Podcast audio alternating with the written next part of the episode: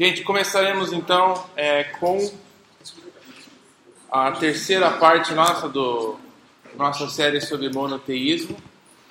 Temos feito nessas últimas duas vezes a gente estabeleceu bem claro que essa questão desse estudo meio doutrinário, teológico, ela é importante em termos bem práticos, né? Ela é importante porque o Deus que se define como o nosso Deus, o Deus que a gente crê, ele se define como alguém que agiu na história, no passado, alguém que criou a nação de Israel, alguém que se revelou através de Jesus, Deus que criou o mundo, Deus que chamou Abraão e por aí diante. Né? Então, as, os fatos históricos elas são importantes porque a Bíblia não descreve Deus ontologicamente, ou seja, ele não descreve Deus na, no tipo de ser, tipo o conteúdo dele, o tamanho dele exato, não, não nos dá medidas, não nos dá sobre a aparência do rosto dele, não fala sobre esse, essas coisas, não fala sobre é, a eternidade dele, como é que era antes da criação. A Bíblia não,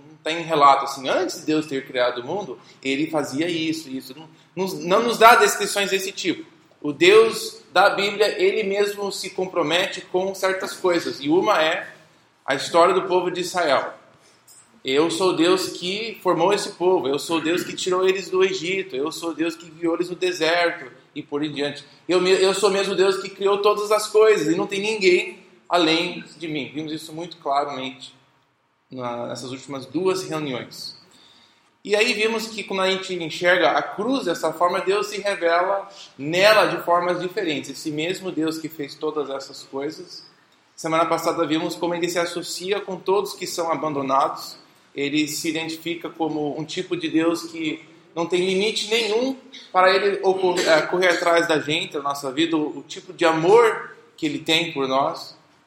Então é uma revelação da, desse caráter, da pessoa dele. E hoje queremos ver mais um aspecto da pessoa dele na cruz. Então as leituras que eu passei para você essa semana passada tinha a ver com o trono de Deus. Eu queria que a gente se saboreasse, né, na, no Velho, no Antigo Testamento como no Novo, o que acontece em volta do trono, como é que a, a Bíblia descreve a, o trono de Deus em relação aos acontecimentos na Terra, né? Então eu vou começar. Eu tinha até organizado um negócio aqui. O, o slide não vai ter texto, só vai ter as referências. Então não são assim, chaves para a gente ler. É, e apesar de eu ter colocado isso, eu vou inverter a ordem. Estava pensando hoje de manhã, eu vou inverter. Vou começar com Salmo 82. Nós não vamos ler todas as referências que eu passei no e-mail para vocês, apenas algumas. Mas, se surgir uma um versículo que abrange o, o tema ou alguma pergunta que você teve nos outros versículos, por favor, sinta-se à vontade de fazer a pergunta ou levantar o questionamento. E talvez teremos alguma resposta, talvez não. Mas eu queria começar com o Salmo 82, antes de nós irmos para os textos em Isaías e Ezequiel. Salmo 82 é um salmo curto, de oito versículos apenas. O que é interessante desses salmos, eu queria explicar, é que alguns desses salmos, não, não tem muitos, tem poucos, mas alguns salmos, eles são, eles têm a sua origem, na verdade, na adoração de Baal. No, na região, quando Israel entrou na terra de Canaã, nós temos encontrado algumas coisas escritas aí que sobraram dessa, desses povos que moravam ali. Eles adoravam Baal, adoravam vários deuses estranhos. E Baal era um desses deuses. Salmo 29, por exemplo, é, é uma delas. É um salmo originalmente escrito para Baal, mas conforme os israelitas entraram na terra e conquistaram, eles foram absorvendo ah, várias coisas e pegaram essas canções, só que elas mudaram. Em vez de cantar essa música Baal, eles declararam que não. É Jeová que é o Deus sobre as águas sobre as tempestades. Então eles aproveitam da cultura atual onde eles estão e incorporam no louvor deles a, a música, o estilo de música, como também até as letras, e aí enxertam o nome de Deus como um jeito de declarar bem claramente para todos ao redor o, o, tipo de Deus que eles creem. Interessante isso. E o Salmo 82 é semelhante, porque no conceito daqueles povos, Baal morava num alto monte no norte. Falamos sobre isso ano passado, em relação ao, ao norte, o grande montanha do norte, que Sião, Jerusalém, adotou esse, esse apelido, desculpa. Então, Salmo 82, ele descreve uma coisa que antigamente era reconhecido como o lugar onde Baal morava. Baal também é o nome dono, mestre, em hebraico, e ele era um dos chefes de, dos deuses ali. Tinha uma congregação de deuses, e ele era um dos poderosos, e ele conseguia, às vezes, dominar um ou outro deus, e ele ficava por cima. E ele era o deus da, das tempestades. Quando tinha uma tempestade, quando vinha água, ele tinha conquistado, ganhado uma batalha, né? Aí outras vezes ele perdia na cerca, mas aí ele voltava, ele ressuscitava. Então tinha um, uma ideia de que ele estava num trono e com todos os outros deuses em volta dele. E o, os judeus meio que adotaram, roubaram é, essa canção, essa música, só que mudaram um pouco conforme o pensamento deles. Mas nós estamos vendo esse texto já com algo muito claro. Não tem pelo menos Deus é, fala que não tem ninguém igual a Ele, não tem nenhum ser igual a Ele, não, não, existia nada antes dele criar todas as coisas, Ele é a origem de todas as coisas. Então, quando a gente lê esse texto, é importante levar isso em mente, que a Bíblia já deixou muito claro o tipo de Deus que nós temos, não há dúvida sobre isso.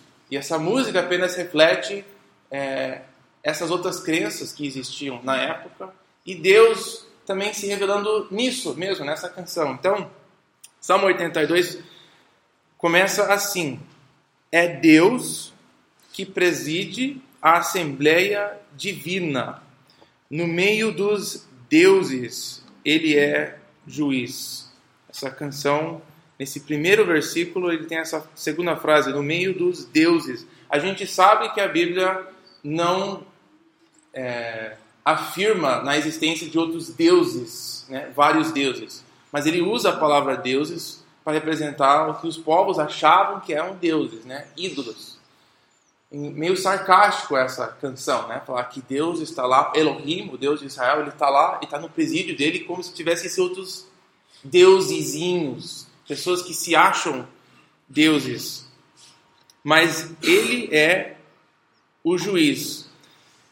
Até quando vocês vão absorver os culpados e favorecer os ímpios? É como se ele estivesse falando agora. Sérgio Oi? Sérgio Moro. e garantam justiça para os fracos e para os órfãos. Mantenham os direitos dos necessitados e dos oprimidos. Livrem os fracos e os pobres. Libertem-nos das mãos dos ímpios. Parece um juiz, né? Uma corte normal. Ele está lá. E essa imagem de Deus como juiz permeia o Antigo Testamento. Ele é o Deus criador e o Deus soberano rei. O o juiz acima de tudo, apesar de nós não vermos ele fisicamente aqui com os nossos olhos, a Bíblia afirma em, em outros textos, mas nesse também, que ele está de fato consciente de tudo que acontece, toda injustiça, todo problema, ele está totalmente consciente e ele cobra das pessoas que têm autoridade para resolver isso aqui na Terra. Sigo, eles nada sabem, nada entendem, vagueiam pelas trevas, todos os fundamentos da terra estão abalados. Eu disse, vocês são deuses. Lembra dessa voz sarcástica de Deus, como a gente viu ele conversando com Jó, né? Você, velhinho, que já viveu tantos anos, me fala como é que foi a criação da terra. Deus às vezes usa uma linguagem meio sarcástica. Não, não enxergo nada diferente aqui, né? Ele falando, é, vocês são deuses mesmo. Vocês são pequenos deusezinhos. Todos vocês são filhos do grande Altíssimo. Mas eu vou falar uma coisa para vocês: vocês vão morrer como simples homens, homens pobres. Vocês se acham deuses, mas vai morrer como homens pobres. Cairão como qualquer outro governante. Levante-te, ó Deus, julga a terra, pois todas as nações te pertencem. Esse salmo ele não está descrevendo uma cena de verdade, onde Deus está literalmente sentado no trono e temos pessoas ou deuses em volta dele, ele falando. É uma figura, é, uma, é, uma, é um símbolo de expressar como Deus realmente governa todo, sobre todas as coisas, adotando uma imagem cultural da época, onde tinha um Deus sobre todos os deuses e esse Deus cobrava dos outros deuses a, a sua função, né? Se eles não iam muito bem, ele dava. Então Israel pega assim, o nosso Deus de fato, ele é o verdadeiro Deus e ele governa sobre todas as coisas, só que ele é o juiz, né? E esses deuses aqui, quando a gente lê o último versículo, a gente vê que eles representam governantes de Israel, governantes das nações. Deus dava esse nome meio sarcástico para eles, de deuses. Pessoas que são pequenos deuses na sua região, no seu mundo, né? Reis. Pessoas que a gente olha e acha importante, que têm autoridade e poder. Deus trata assim, como se fosse assim, ah, vocês são esses deuses, né? Ele reina tão acima de todos eles. Então, Salmo 2 ele representa um pouco dessa visão bíblica de Deus como juiz sobre todas as coisas. É o Altíssimo, é, o, é a pessoa que tem a última palavra sobre todas as coisas, não só coisas religiosas, não só sobre as coisas que acontecem com o seu povo, não só as fés, mas de tudo. Tudo, injustiças, crimes, tudo que acontece, ele senta como juiz sobre todas as coisas. Então, eu queria começar com essa imagem antes de a gente olhar esse, esses dois textos de Isaías e Ezequiel. Então eu queria que quando a gente for ler agora esses dois trechos, que a gente pensasse e prestasse atenção, não pensando assim, é, não tentando visualizar especificamente o que está acontecendo, mas qual é o efeito da presença do trono de Deus? O que acontece quando alguém chega próximo? É, como que Deus é descrito, né? O que a gente aprende sobre Deus essa cena de trono. Então, o texto de Isaías, vamos começar em Isaías 6.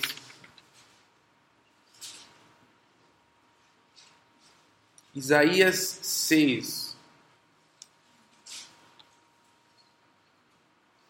Isaías 6, versículo 1. É que eu falei Isaías 6 e eu pensei que eu ia ouvir um monte de folhas, né?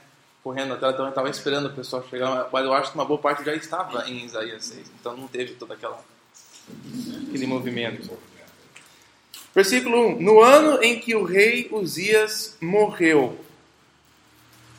Não sei se isso é relevante para você, se isso é marcante para você. No ano em que o rei Uzias morreu, a mudança de reinado dos reis de Judá. Era meio relevante quando um desses reis é, morria, mas o que é importante historicamente é que estavam chegando próximos ao julgamento desse o povo do sul. O povo do norte já tinha sido julgado. E Deus já estava avisando. Vocês viram o que aconteceu com seus irmãozinhos lá no norte? Vocês estão os próximos, se vocês não mudarem a sua vida. Então, esse é mais ou menos o, o momento da, da nação. Então, nesse, nesse contexto, nesse ambiente, Isaías viu que de fato o Senhor estava assentado num trono alto e exaltado, e a aba de sua veste enchia o templo. Nesse ano de confusão, o ano que parecia que as coisas estavam assim totalmente fora de controle, as circunstâncias, né, ameaças de, de impérios diferentes, os irmãos de cima sendo exilados, e agora o que, que a gente vai fazer? Será que a gente é próximo? Isa, uh, Judá era bem pequenininho, e quando o território de Israel foi invadido, as cidades todas maiores em volta, a Síria acabou com elas. Cidades mais fortes, inclusive, do que Jerusalém, em termos de estrutura, né, de, de parede.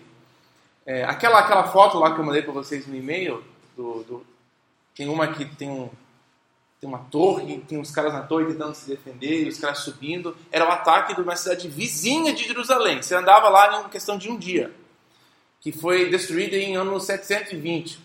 Né? Jerusalém foi em 570, mais ou menos.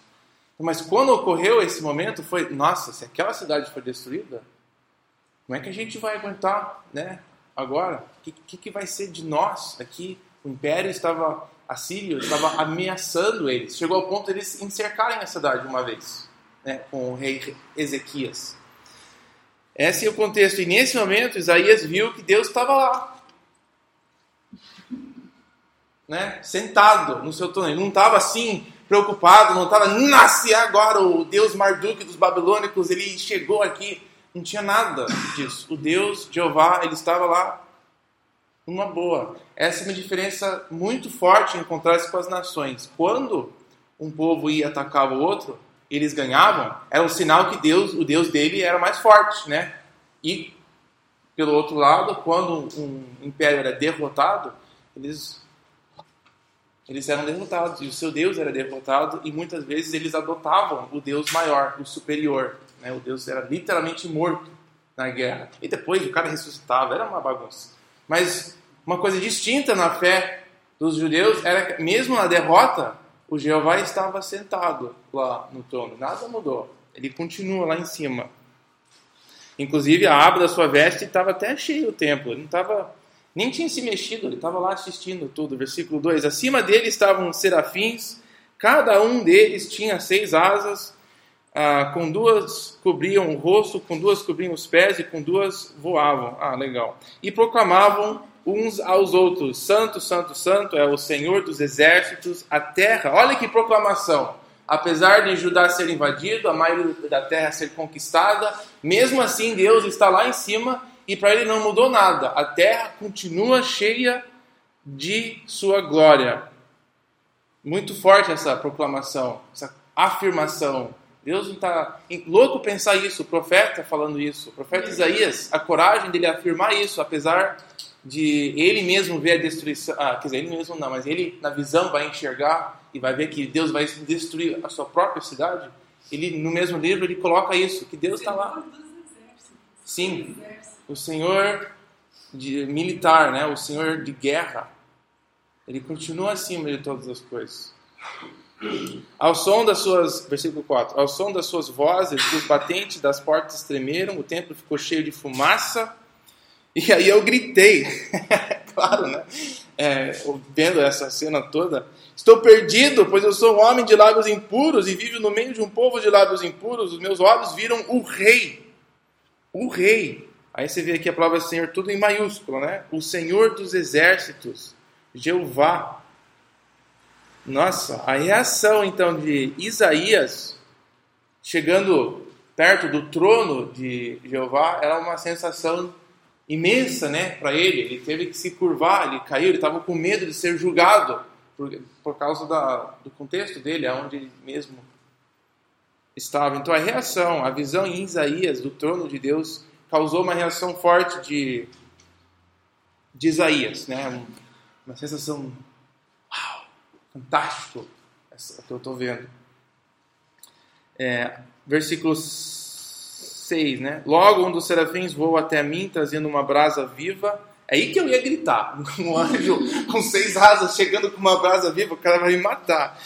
É, que havia tirado do altar com um tenaz e com ela tocou a minha boca. Não, tá louco? Chegar. Por que, que Isaías deixou o cara chegar na boca dele com esse negócio? Veja isto. Ah, veja, isto tocou os seus lábios. Por isso, a sua culpa será removida e o seu pecado será perdoado.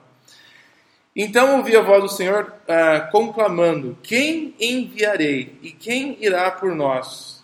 E eu respondi: Eu, eu vou essa trono, cena do trono, Deus está lá e, é lá que ele, parece que de lá que vem as mensagens dos profetas, lá é, é que onde Deus dá as ordens, ele está lá com todos os seus anjos, toda a sua autoridade, ele fala, quem que vai lá falar com tal pessoa? Parece que a, no trono tem esse, essas conversas desse tipo, no livro de Isaías. Pessoas, os profetas de Jeová, eles, eles sentiam essa clara conexão que o que eles estavam falando para o povo vinha direto do trono do Altíssimo Governador de todas as coisas. Por isso que eles faziam essas coisas absurdas, né? Não é porque eles estavam imaginando, estavam manipulando, estavam achando, é que eles viam o trono de Deus e eles iam faziam. Isaías andou pelado, eu acho que um bom tempo né? Porque Deus falou, você vai andar pelado e vai viver assim por um bom tempo. Ezequiel teve que viver também de um jeito ridículo, deitado de um lado, assim, por metade de um ano, deitado do outro lado. Umas coisas absurdas, eles não eram loucos. Eram pessoas que tinham enxergado o trono de Deus e sentiam que eles estavam agora encarregados com uma mensagem bem específica. Então isso explica um pouco isso. O trono de Deus é aonde vem então as ordens, é aonde vem a palavra de Deus, é da onde vem é, como Deus se comunica a nós, vem do próprio trono dele, esse lugar de autoridade. Estava pensando em pular a referência de Ezequiel, por questão um pouco de tempo, logística, mas alguém leu por acaso esse trecho e é, queria comentar algo sobre isso ou fazer alguma pergunta? Ele é muito semelhante ao que a gente leu em Ezequiel, em termos do tema que eu queria extrair dele. O Ezequiel é muito semelhante, só que ele veio com um pouquinho mais de detalhe, né? A cena é assim, maior, tem mais bicho lá, tem mais anjo, tem mais. Tem, é, pedra, tudo que é legal e bonito, ele fica um trono também enorme, e a reação dele é a mesma. Nossa, eu, eu não deveria estar aqui nesse momento. Ele meio que tem essa reação vendo o trono de Deus. Tá, então se não tiver nada, eu vou já encaminhar para o livro de Reis. Então, a gente viu Salmo 82, que descreve como Deus ele tem essa autoridade e juiz sobre todos os governantes do mundo. Isaías 6, que nesse trono é onde os mandamentos, as ordens de Deus são levados, falados, e ele tem mensageiros que levam essas, essas coisas. O livro de Reis é, uma, é como se fosse uma ilustração, é um exemplo de, disso acontecendo na história, literalmente acontecendo num evento da vida de Israel. E é outro lugar onde a história e a teologia estão interligadas. Né? Quando a gente fala que Deus é juiz, Ele manda sobre todas as coisas, o livro de Reis ele é tipo que é uma janela para a gente poder olhar assim é, o que está acontecendo por trás dos eventos que a gente vê na Terra.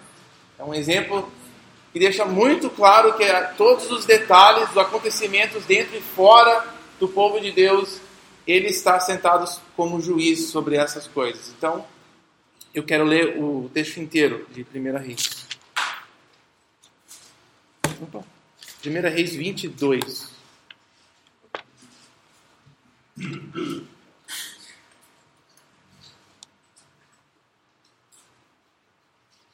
Primeira Reis 22, começando no, no, primeiro versículo, a gente tem que pegar o contexto para sentir o peso desse momento, né? a bagunça, a confusão, e você vê o contraste de Deus novamente meio que apesar de ele não ser mencionado muito nesse trecho, ele está lá, né? Está uma bagunça ali com reis e guerra e morte ali, mas Deus ele estava ele tava lá sempre o tempo todo controlando, sentado sobre todas essas coisas. Durante três anos não houve guerra entre a Síria e Israel.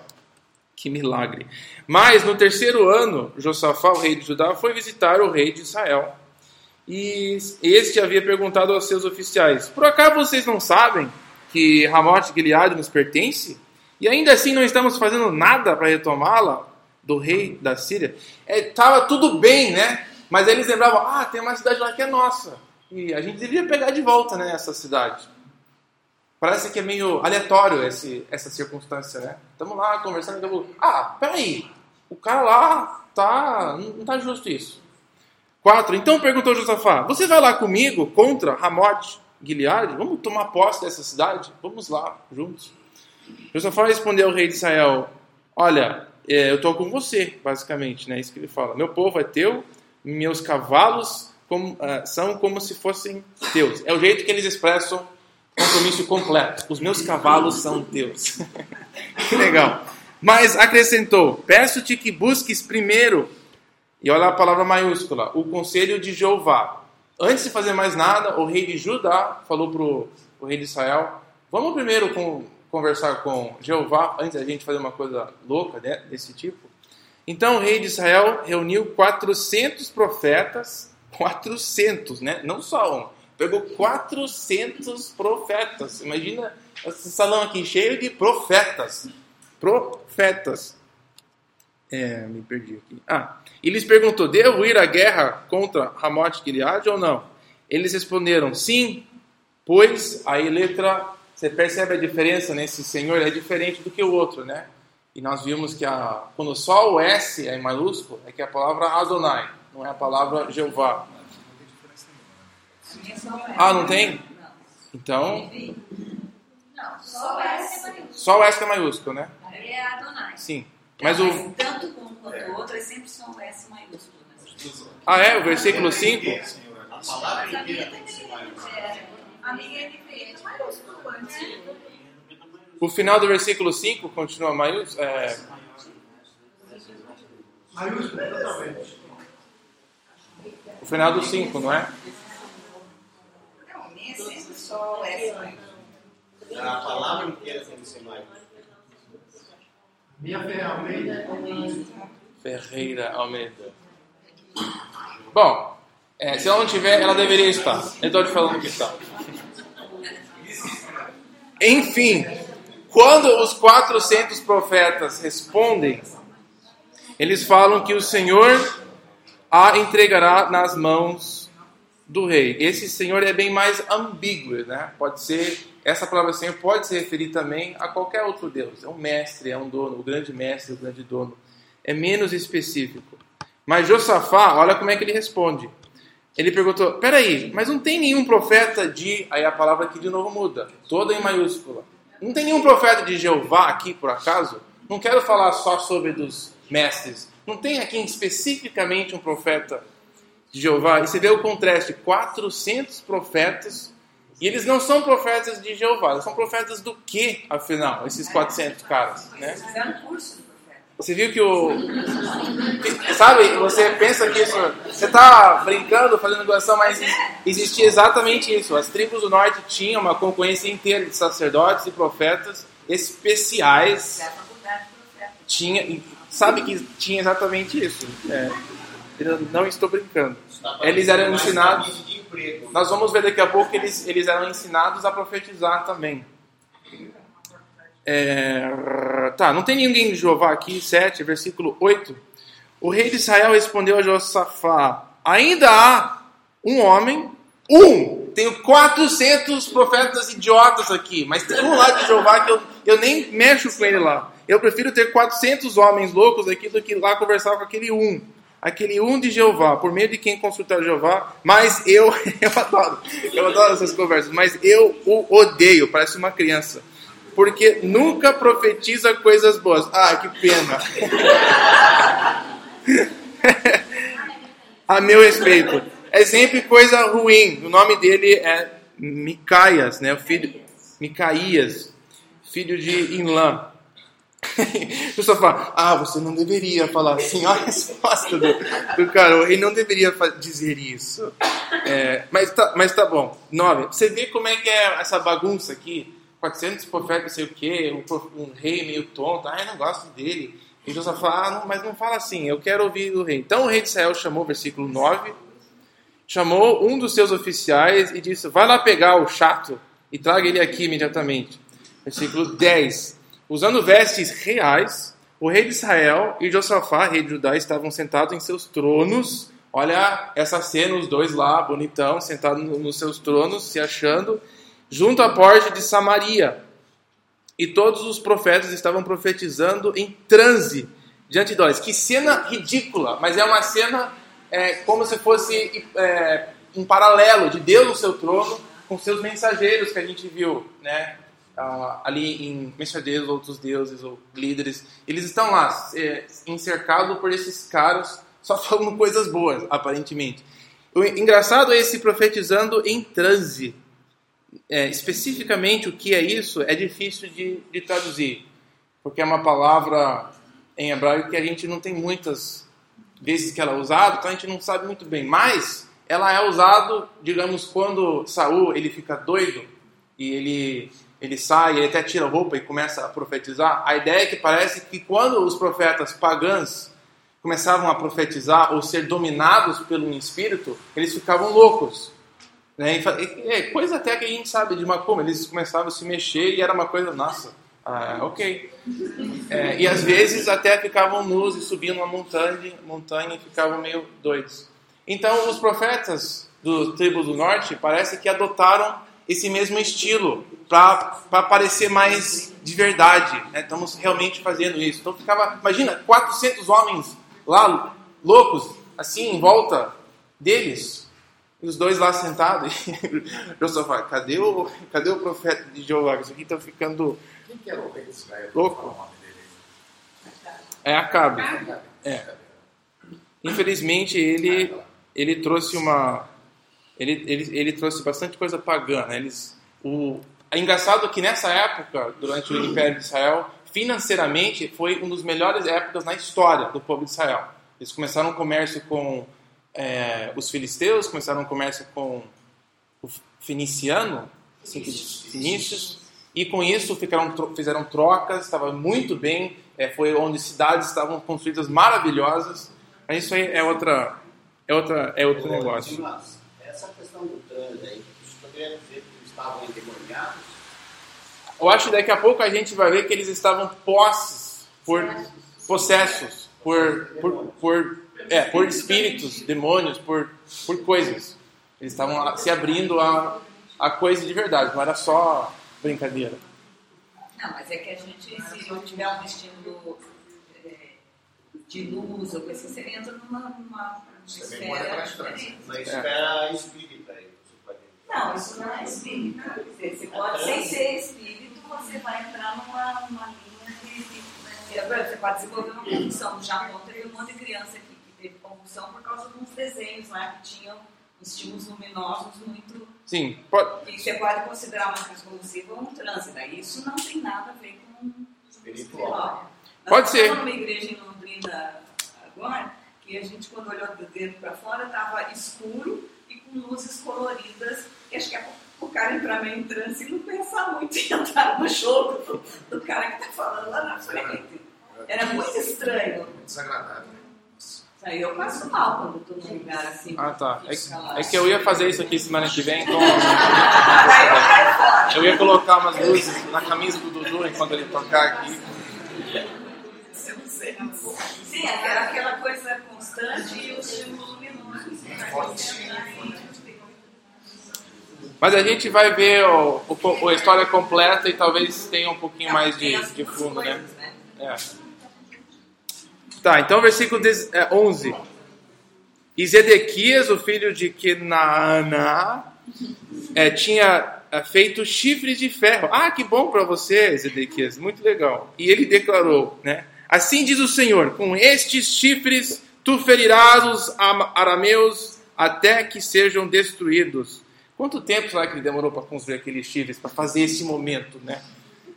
É, não sei, mas eu gostaria de saber melhor. 12. Todos os outros profetas estavam profetizando a mesma coisa, dizendo: ataca Ramote Gilead e serás vitorioso. Pois o, agora eles mudaram, porque Jeová mudaram o discurso deles.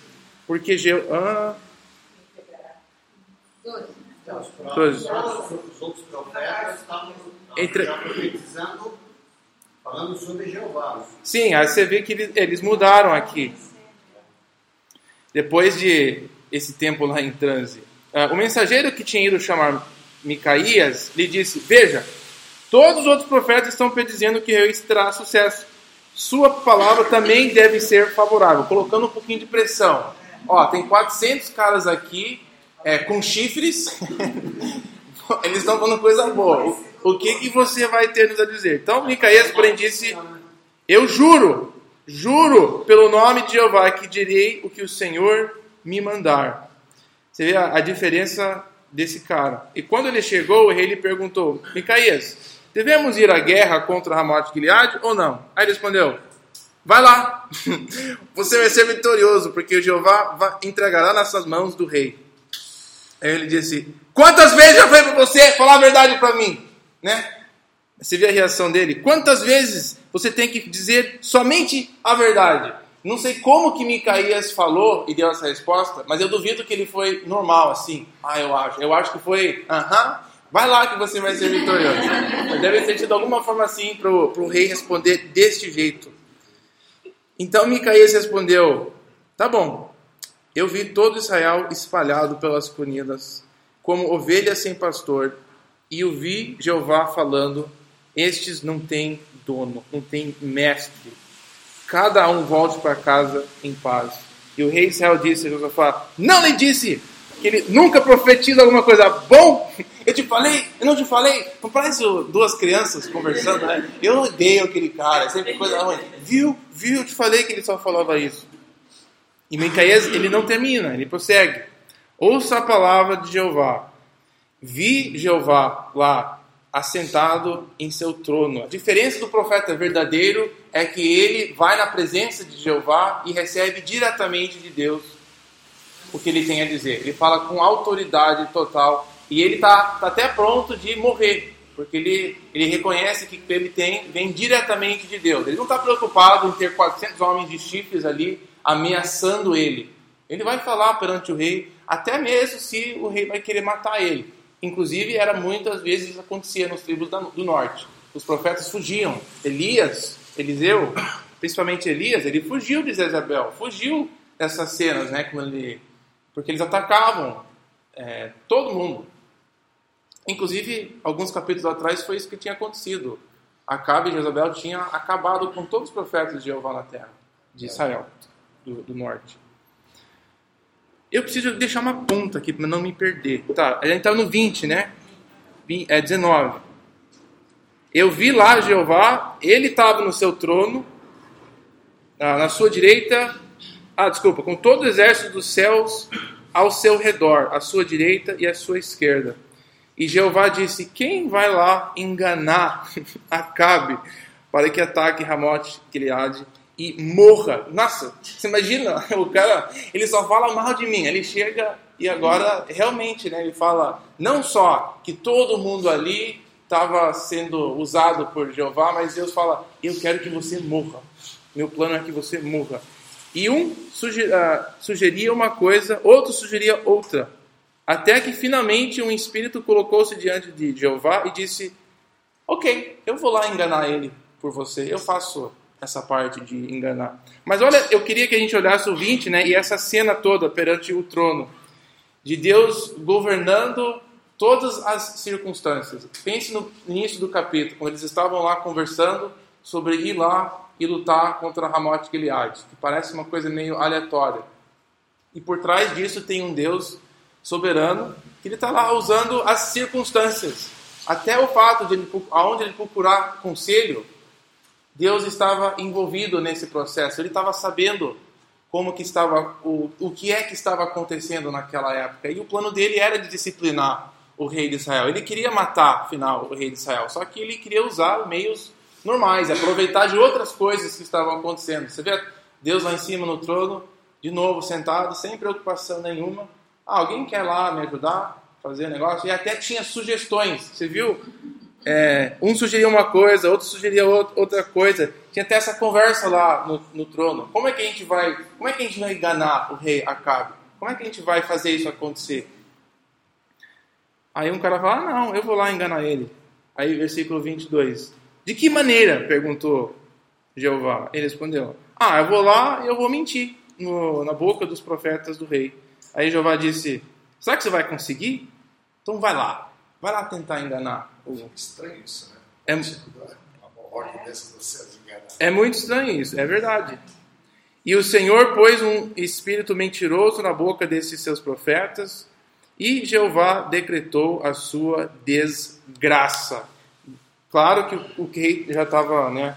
Engraçado que eles, eles acabam indo lá nessa guerra e ele, ele morre é, eles acabam desobedecendo. Mas você vê novamente um Deus acima de toda e qualquer coisa em termos a respeito do mundo e do governo humano. Deus está acima e é apenas uma janela bem pequena dos acontecimentos lá do céu. Ele é poucas vezes que essa janela abre, que a gente enxerga assim. Outra vez é, no capítulo 6 de 2 Reis, aonde está lá Eliseu com um servo, eles estão encercados, eles eu falo, não se preocupa, cara, que tem muito mais ao nosso redor aqui, você não está vendo ele, mas eles estão lá.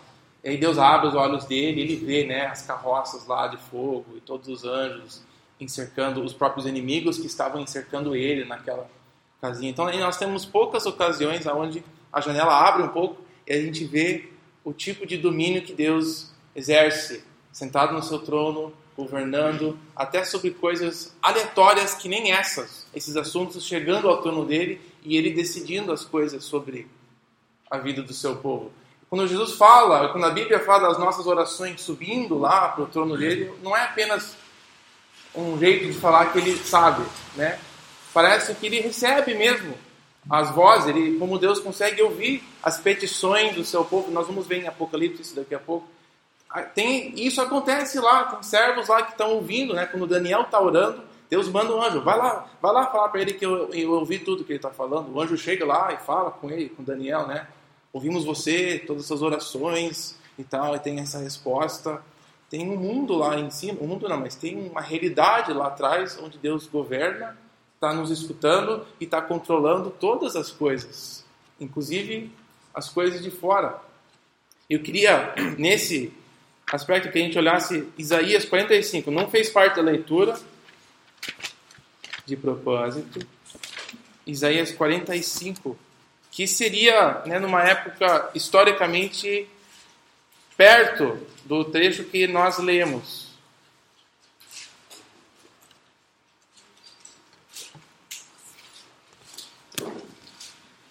Isaías 45. Novamente, Jeová vai fazer algumas declarações sobre um rei pagã, um rei que nunca ouviu falar do nome Jeová, um rei distante.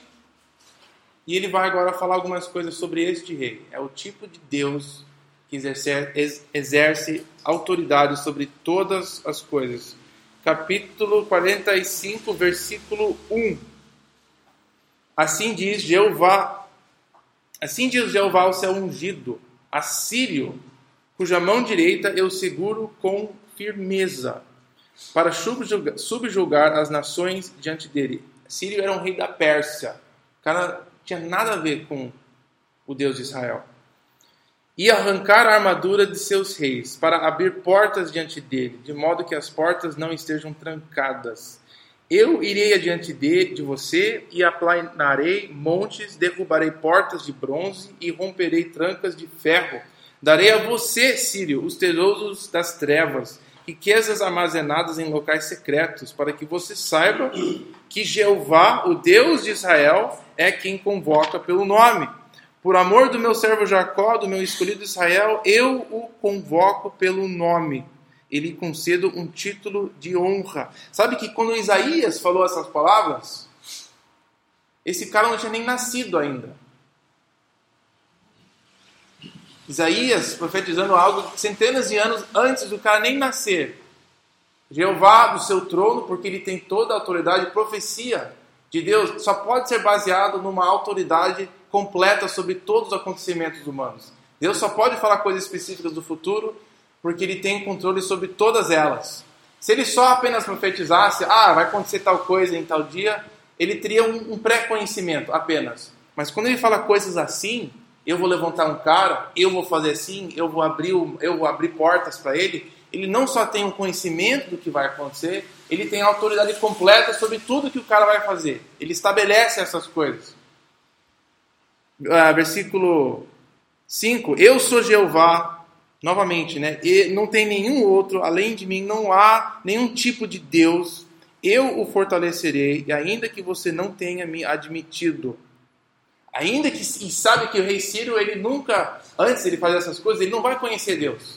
Mas ele vai, ninguém, ninguém entende por que totalmente, mas ele quis, depois do exílio, deixar o povo voltar. Deixar o povo voltar e formar um templo para Deus deles. Isaías profetizando isso muito tempo antes do cara nascer, para que quando acontecesse, o povo teria certeza, isso aqui não é por acaso. O Deus que está lá no trono, que Isaías viu lá sentado lá em cima, ele já tinha declarado que isso ia acontecer. Versículo 6: De forma que o nascente ao poente saibam todos que não há ninguém além de mim. Eu sou Jeová, não há nenhum outro. Eu formo a luz e crio as trevas, promovo paz e causo a desgraça. Eu, Jeová, faço todas essas coisas. Isaías novamente, como em outras coisas, Deus se coloca na história humana e fala as coisas que acontecem, eu estou sobre todas elas. A importância da história do povo de Israel, a importância da história em geral, como Deus se identifica como o único soberano sobre todas essas coisas. Esta é, muito claro, a visão bíblica sobre Deus e autoridade e o trono dele. Ele tem autoridade até de falar com pessoas que não o reconhecem. O rei Síria. E falar o que ele vai fazer. Ele manda em todo mundo. O povo dele, também os povos que não o reconhecem. Para nós tipo, fechar esse, essa visão, é, eu queria ter olhado um pouco mais no Salmo 110, mas eu quero, na verdade, ir para o livro de Apocalipse porque novamente nós temos uma visão na cena do trono, novamente nós estamos nesse mesmo lugar onde Deus governa todas as coisas. Só que agora, né, com o passar do tempo, como nós temos visto, Jesus faz parte dessa identidade. Apesar de que antes não estava claramente falado que Jesus ou que Deus existia dessa forma de três pessoas, nós já vimos que uh, semana passada que Jesus faz parte da identidade de Deus Criador. Ele foi reconhecido como parte desse Deus. E Apocalipse novamente afirma essa mesma questão. Apocalipse, começando com Apocalipse 4.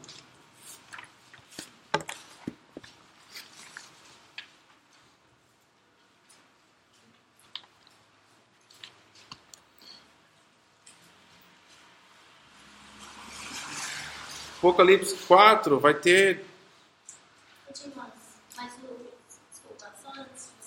O Salmo 110 você colocou para mostrar que Jesus está inserido nesse.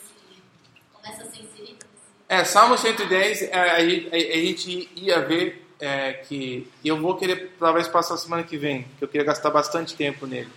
Porque ele é uma declaração de Davi, é um, é um salmo que nunca foi muito importante para os judeus, digamos. O que, o que virou importante foi o crente. E por que, que o crente começou a enxergar a coisa nesse salmo que era importante? Eu queria trabalhar nisso. E, e depois a gente volta, que eu queria gastar mais tempo nele. Então a gente vê isso semana que vem.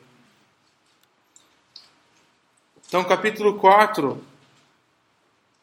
Nós vamos ao capítulo 4, um pouquinho do 22. Depois dessas coisas, olhei e diante de mim estava uma porta aberta a voz que eu tinha ouvido no princípio, falando comigo como trombeta, disse: Vem cá, quero te mostrar uma coisa. Versículo 2: Imediatamente vi, tomado pelo Espírito, diante de mim estava um trono no céu e nele estava sentado alguém. Aquele que estava sentado era de aspecto semelhante a jaspe e sardônio. Um arco-íris parecendo uma esmeralda circundava o trono, ao redor do qual estavam outros vinte e quatro tronos, e assentados neles havia vinte e quatro anciãos. Muito semelhante ao que a gente viu no Antigo Testamento, né? Um Deus soberano com seus governantes, líderes, mensageiros. Eles estavam vestidos de branco e na cabeça tinham coroas de ouro. Do trono saíam relâmpagos, vozes, trovões. Diante dele estavam acesas sete lâmpadas de fogo, que são os sete espíritos de Deus. Não vamos nos preocupar com isso agora. Diante do trono havia algo parecido com um mar de vidro, como claro como cristal. No centro, ao seu ah, desculpa, ao redor do trono havia quatro seres viventes cobertos de olhos, tanto na frente como atrás. Loucura. O primeiro ser parecia um leão, segundo um boi, o terceiro rosto de homem e o quarto águia em voo. Cada um deles tinha seis asas, cheio de olhos, tanto ao redor como por baixo das asas. De noite e dia repetem sem cessar: Santo, Santo, Santo é o Senhor, o Deus Todo-Poderoso, que era, que é e que há de vir. Toda vez que os seres viventes dão glória, honra e graças àquele que está sentado no trono e que vive para todo sempre, os vinte e quatro anciões se prostram diante daquele que está sentado no trono e adoram aquele que vive para todo o sempre. E lançam as suas coroas diante do trono e dizem: Tu, Senhor, Deus nosso, é digno de receber glória, honra, poder, porque criaste todas as coisas, por tua vontade elas existem e foram criadas.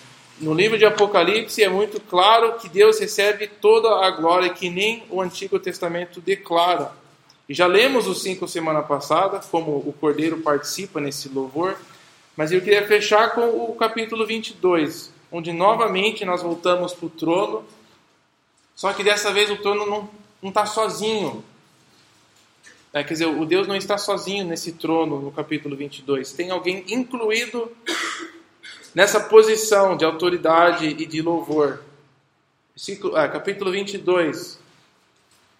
O anjo me mostrou o rio da água da vida, que, claro como cristal, fluía do trono de Deus. E é importante essa segunda frase: e do cordeiro, do cordeiro.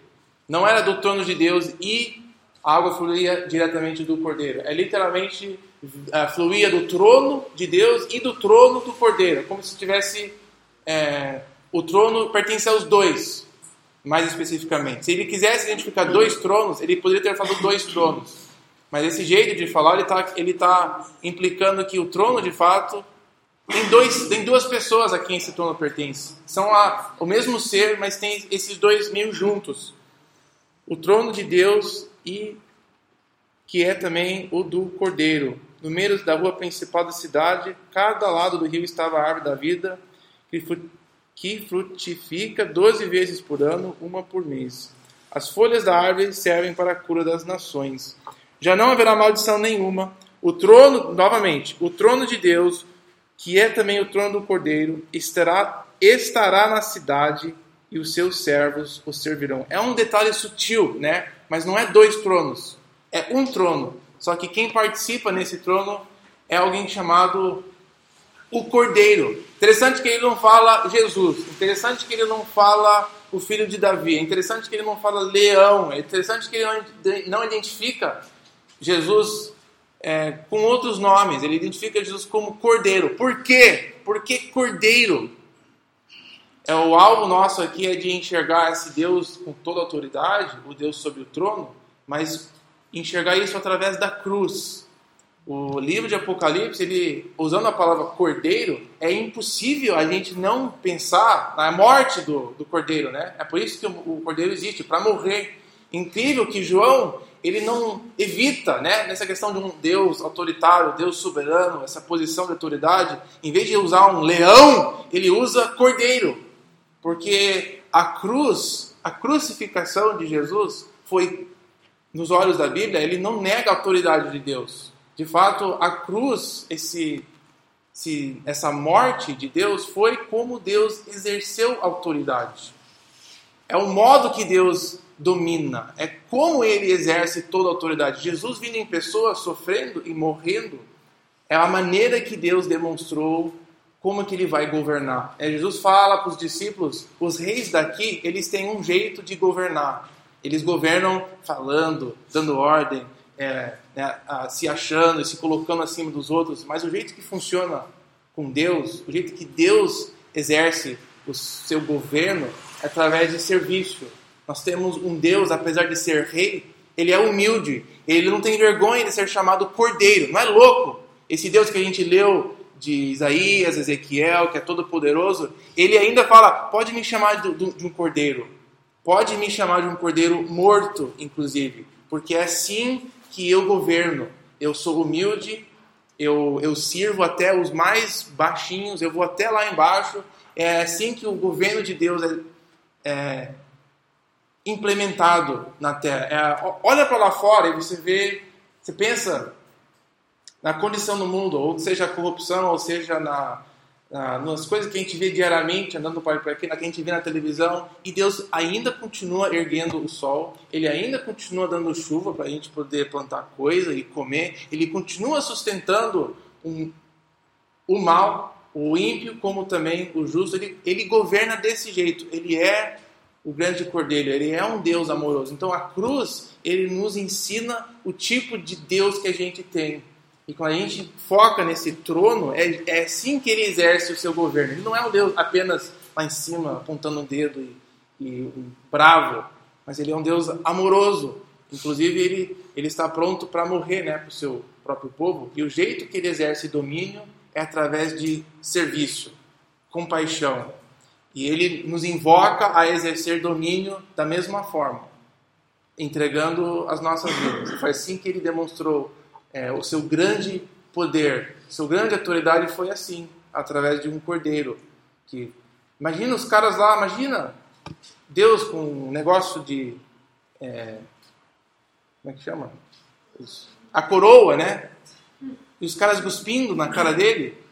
Esse mesmo Deus, para ele isso não negava a autoridade dele. Ele estava pronto para fazer isso.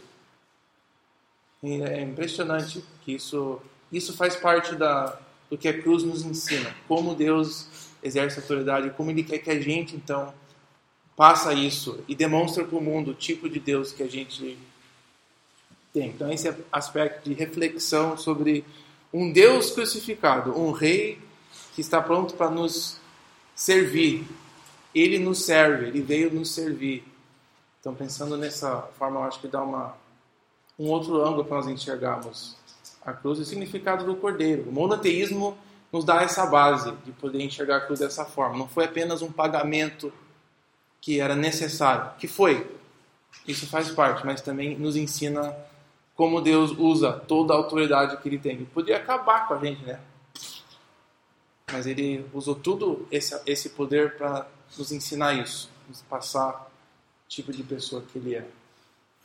Então eu acho legal tudo isso, a gente poder refletir enxergar isso como um total. E é muito bom também que a gente tem músicas que expressam essas verdades também, que a gente pode cantar. Então não quero deixar de aproveitar isso enquanto a gente está aqui de refletir, orar, agradecer e usar a música como também uma forma de nós agradecermos a Deus por ser um Deus desse tipo.